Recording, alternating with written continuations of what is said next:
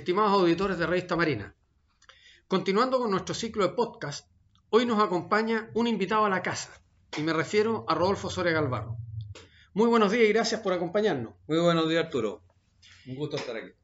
El tema que nos convoca hoy será el conflicto, o podríamos decir la casi guerra que tuvimos con Argentina en 1978. Rodolfo Soria Galvarro es contraalmirante en retiro. Sirvió durante 37 años en la Marina. De estos, estuvo 19 años embarcado, habiendo hecho más de 5 años de mando, del Patriota Lautaro, del Angamos, que en ese entonces era el buque madre submarino, del submarino Simpson, los años 91 y 92, y en 1996 del buque Escuela Esmeralda.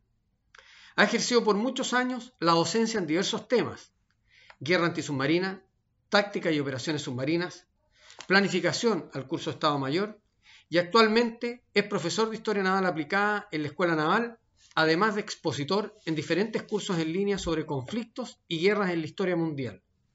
Es autor y coautor de varias publicaciones, entre otras, Arte Operacional, Doctrina Marítima de Chile, Planificación Operacional y Apuntes de Historia Naval. Ahora, entrando en materia, ¿qué nos llevó a este conflicto? Es una historia bastante larga que voy a resumirla con nuestras primeras constituciones si bien es cierto, en la colonia, la Capitanía General de Chile tenía toda la, lo que es actualmente la Patagonia, eh, sin embargo, nunca ejercimos mucha posesión de esa tierra. Bueno, tampoco lo hacían los argentinos, que en esa época era parte del Virreinato de la Plata. Pero eh, en 1822, en nuestra constitución, nosotros fijamos los límites del país. Y aquí, aparte de decir que al norte, el, el sur era el Cabo De Hornos, al norte del despoblado Atacama, una definición que nos llevó a varias guerras, ¿ah? y al oriente eran los Andes. Ahí automáticamente nosotros en nuestra legalidad limitamos a Chile a la cordillera de los Andes.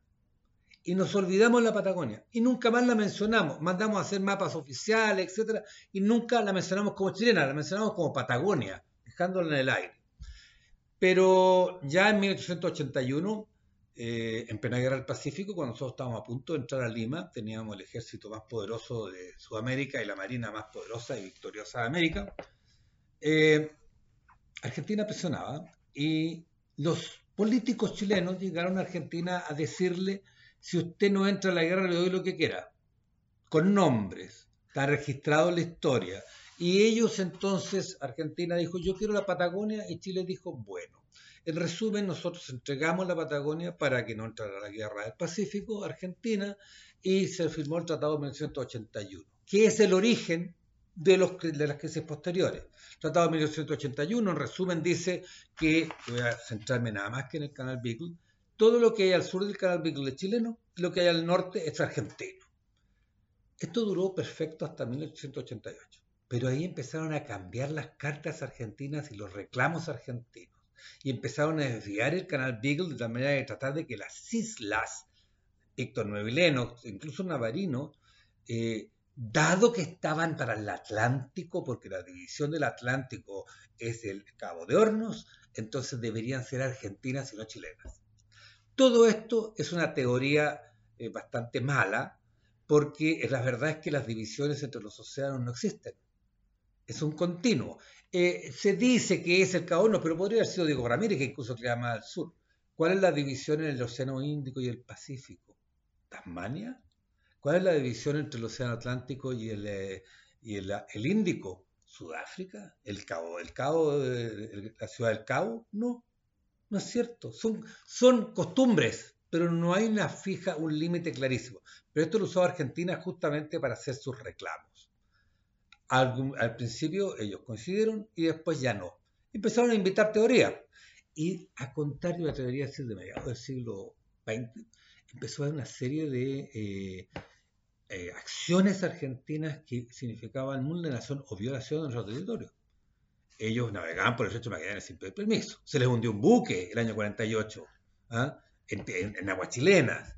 Eh, tuvimos problemas con la, el islote Snipe, donde fue ocupado, destruyeron un faro chileno, pusieron un argentino. Estuvo a punto de encontrarse dos fuerzas de infantería marina que se marcaron y finalmente fue abandonado por los argentinos. El, el, incidente con la torpedera Quidora, donde se intercambiaron balas con un avión argentino. En fin, esto fue escalando tanto que hasta el año 67, en diciembre, el gobierno de Chile, pese a que todos los reclamos no servían para nada, y la percepción chilena que siempre las negociaciones han sido malas para Chile, las acciones directas, se acudió a arbitraje de la corona británica, que era lo que este, establecía el Tratado de 1981. Y como la corona británica no quería tener problemas por el problema de las Malvinas, Falklands, entonces ella dijo, voy a nombrar una corte de jueces internacionales, dos elegidos por Argentina, dos por Chile y uno de común acuerdo, para que ella resuelva el tema y yo solamente voy a firmar el acuerdo. Y así se hizo. Se demoró bastante, el año 67 hasta el año 71, que recién se firma el permiso para, o el acuerdo, digamos, para ir a, este arbitraje y parte de las negociaciones. Y de ahí, y es la única fecha que yo me atrevería a decir que hay que tomar en atención, es que eh, el 2 de mayo de 1967 eh, la Corte Arbitral emite su laudo, su resultado. Y ese laudo establecía que todas las islas al sur del Canal Beagle son chilenas, como había sido hasta ahora. Punto. Nada más que decir. Chile ingenuamente, por supuesto, dijo, ah, sí, muy bueno, macanudo. Pero ahí vienen los problemas. En Argentina esto fue muy complicado. De hecho, hubo una el, el general Videla, que era el presidente argentino, se enfrentaba a tres grupos que se oponían entre ellos. Uno era un grupo, rechazar totalmente esto y declararlo inútil, eh, nulo, nulo etc. Sanadamente nulo. Como así lo declararon después, eh, que era la Marina y el Ejército. Grandes sectores de la Marina y el Ejército. Una posición media intermedia de aceptar el laudo pero rechazar la proyección marítima, que ésta naturalmente producía. Que, y la tercera era una, aceptación completa, ya, ya dar por terminado el tema, que era parte de la Fuerza Aérea y la Cancillería. Cuando hablo parte, no sé si son mayoritarios, pero, pero había gente que era propiedad. Y antes de que se pasara nada, hubo una reunión en Mendoza entre los dos presidentes, el Pinochet y el general Videla, donde se acordaron tres comisiones para analizar el tema, una de corto plazo, como medidas para, para, para bajar las tensiones, después otro para limitaciones, pero aquí empiezan a agregar cosas de limitación de la boca oriental del estrecho Magallanes, de las líneas de base recta, de la explotación de recursos naturales, consideraciones sobre la Antártica. O sea, ya partimos metiendo más cosas sobre el canal Beagle. Y finalmente la tercera era elaborar un tratado que tenía más plazo. Y ahí vino el batatazo. Siete días después de esta reunión en, Mendoza, eh, Argentina declaró insanablemente nulo. De acuerdo con el derecho internacional, que el derecho internacional no daba la posibilidad de declararlo nulo, sino que tenía que aceptarse. ¿Ah? y llama a una negociación bilateral que Chile siempre ha rechazado porque siempre le ha ido mal, somos muy malos para negociar, particularmente con los argentinos. Eso es una realidad histórica, no es... O por lo menos la percepción que se tiene, y todo, se mueve por percepciones. Y Argentina provee nuevas soluciones y ahora incorpora algo nuevo, el Cabo de Hornos. O sea, cada vez que hay un problema que está resuelto, aparecen nuevas cosas. Las islas, el Cabo de Hornos, la bloque oriental de Magallanes, etc. Y además una, amenaza velada, que si Chile acude al Tribunal de la, Haya, que también es legítimo, Argentina lo considera un acto, hostil. Y aquí viene el problema, que partió esta guerra que no fue. El almirante Merino muy hábilmente, ya el año 77, cuando iba a entregarse el laudo, reforzó la infantería marina en el sur. Ordenó llevar todo un batallón completo, después bastante más grande al sur, particularmente en la isla Tosa. Bueno, una nueva reunión presidencial en Puerto Montt donde en el fondo se le iba a decir, bueno, ¿qué les pasa a ustedes? efectivamente se reunió Videla con, con el general Pinochet y llegaron los mismos tres eh, comisiones de trabajo, qué sé yo, pero en esencia se mantenía exactamente la misma idea. Chile, que se respetaba el laudo, por tanto todo el sur del canal era chileno, y Argentina el principio bioceánico, que como el Cabo de Hornos era la división, debían quedar para Argentina. De eso no se avanzó nada. Y ahí comenzó ya una serie de hostilidades, hostilidades claras. ¿eh? Eh, por ejemplo, se cortó el paso de camiones entre Brasil, Paraguay y Chile. Camiones chilenos. Y más grave aún, camiones chilenos que iban o provenían de Magallanes. Hay que acordarse que hacia Magallanes no hay una carretera por Chile, la carretera austral todavía no existía y tampoco llega a Magallanes, eh, y tampoco teníamos desarrollado un transporte marítimo desde Puerto Montt. Había un transbordador, pero bastante limitado. Es decir, nos aislaron Magallanes.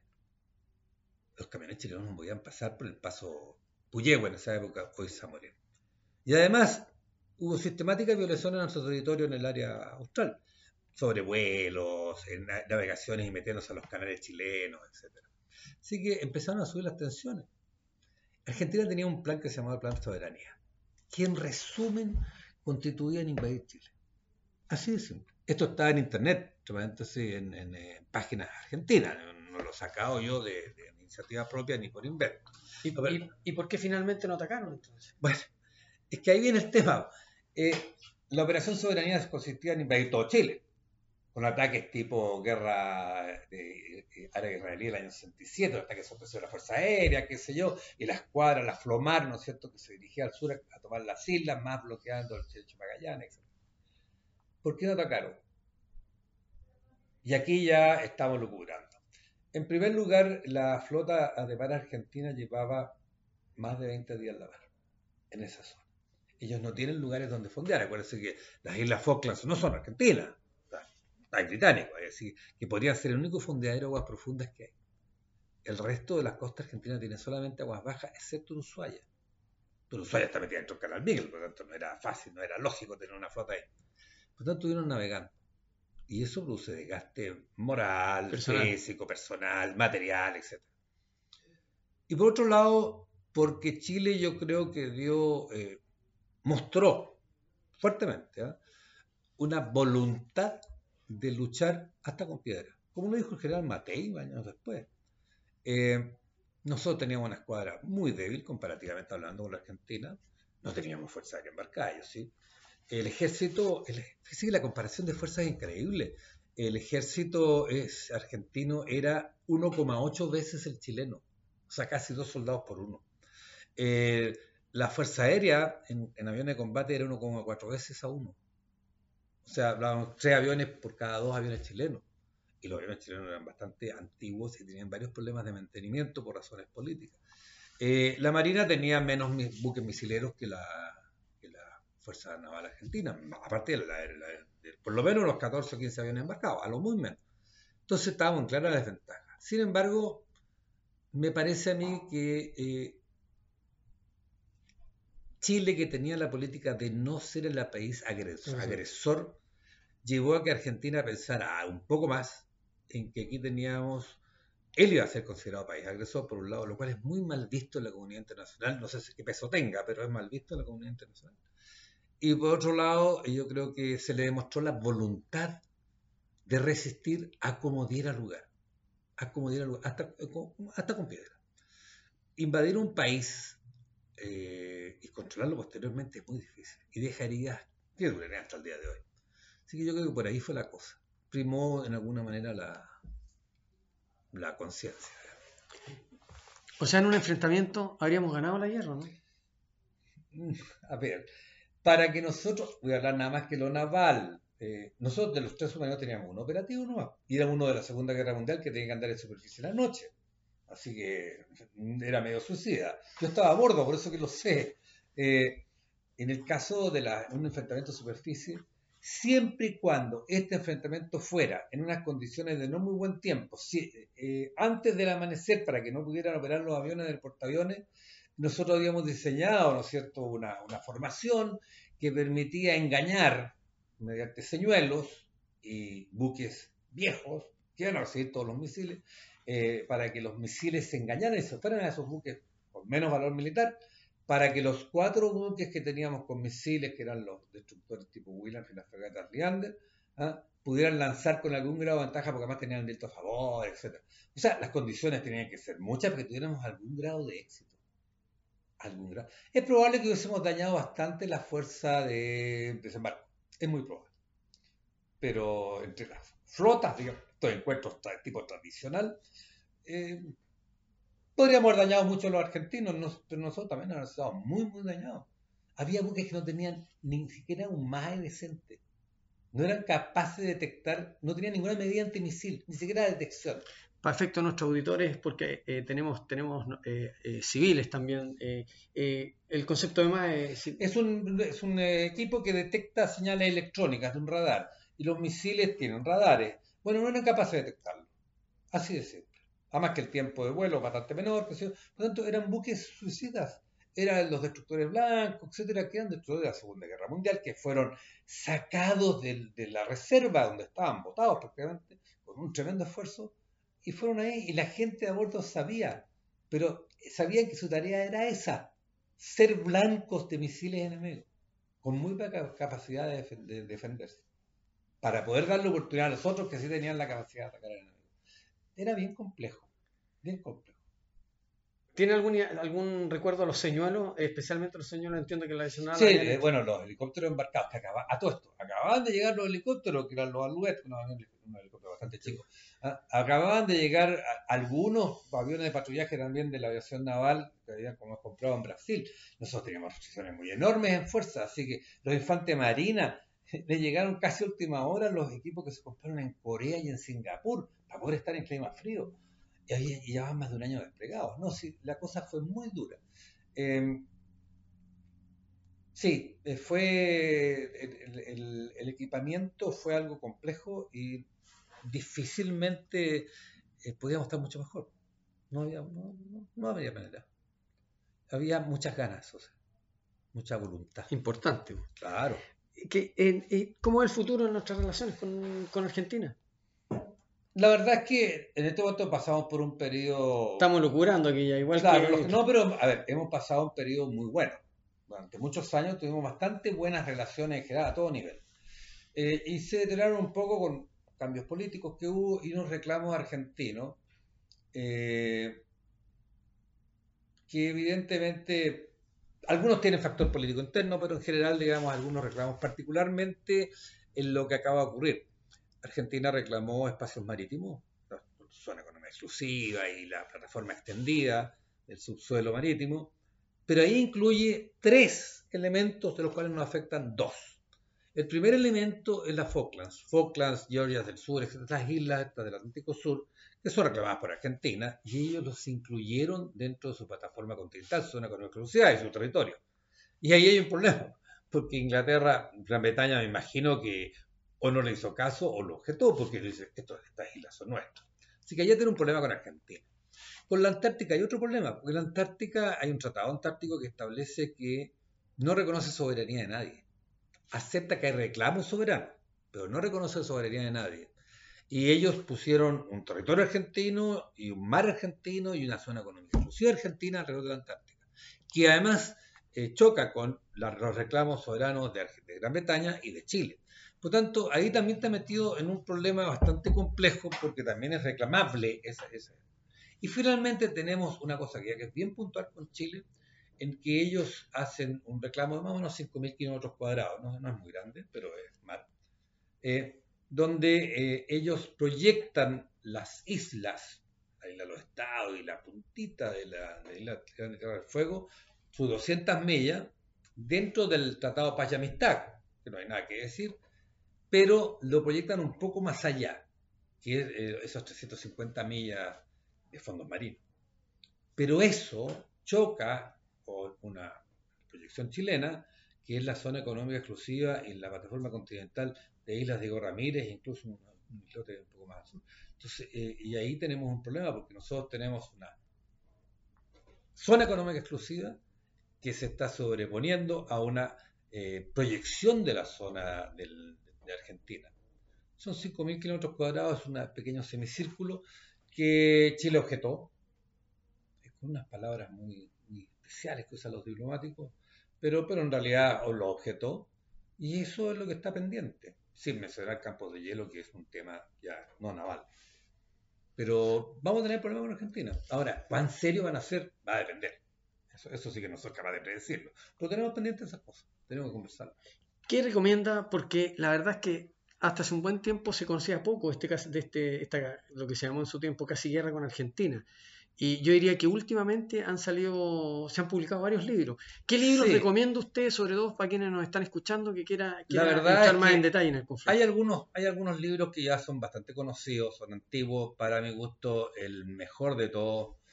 eh, en- en- hay un- un- una observación, casi todos los libros son navales.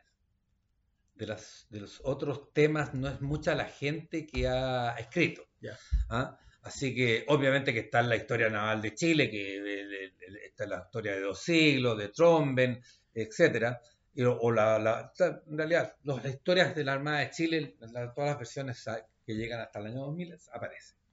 Pero como libro de interés, el de Germán Bravo, 1938, el año eh, más ¿cómo es? Dramático del siglo, eh, ese libro es muy bueno, es muy completo, es muy racional y es corto.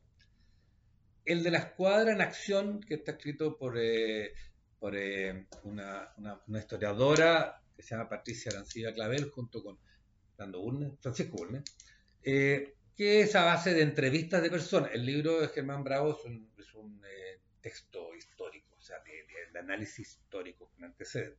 El otro no, el otro es, eh, cuenta la, la historia, pero en base a entrevistas.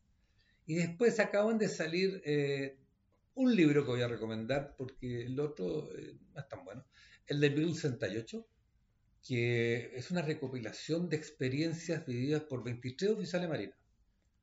Eh, 1068 en la estela de Prat, de, de Ernesto Silver. ¿ah? Eh, lo acaba de publicar, este libro está caliente. Estos son relatos de capitanes de corbeta y tenientes de la época. Hoy son todos unos vejetes. ¿ah? Pero somos todos unos vejetes. Pero, pero la verdad es que vale la pena. O sea, vale la pena porque está la experiencia del teniente, del, del subteniente infante marina que está en una isla. ¿Ah? Eh, ¿qué, qué le dijeron? ¿Qué es lo que hizo y qué pasaba? Como él lo vio. Y los otros a bordo de los diferentes buques de la escuadra, eh, la versión naval, etc. Hay, por supuesto, cosas que no están. Y acaba de aparecer un libro editado por la Academia de Guerra Aérea, que se llama Rojo 1, que ahí cuenta lo de la Fuerza Aérea, porque de eso no había nada, Ah. que yo, sé, que yo sepa. Y del ejército tampoco hay. Por tanto, si bien es cierto, se desplegaron fuerzas y estaban desplegados, etcétera, etcétera, no hay una historia que alguien la cuente. Hay de repente relatos muy sueltos, pero no hay, no hay, no hay, no hay- Ya. la Marina es la que más ha hecho. Perfecto.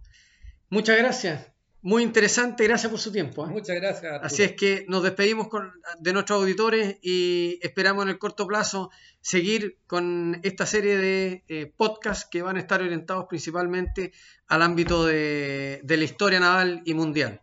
Muchas gracias y que tengan un, especialmente por el periodo, la época que estamos viendo, diciembre del 2021, unas felices fiestas.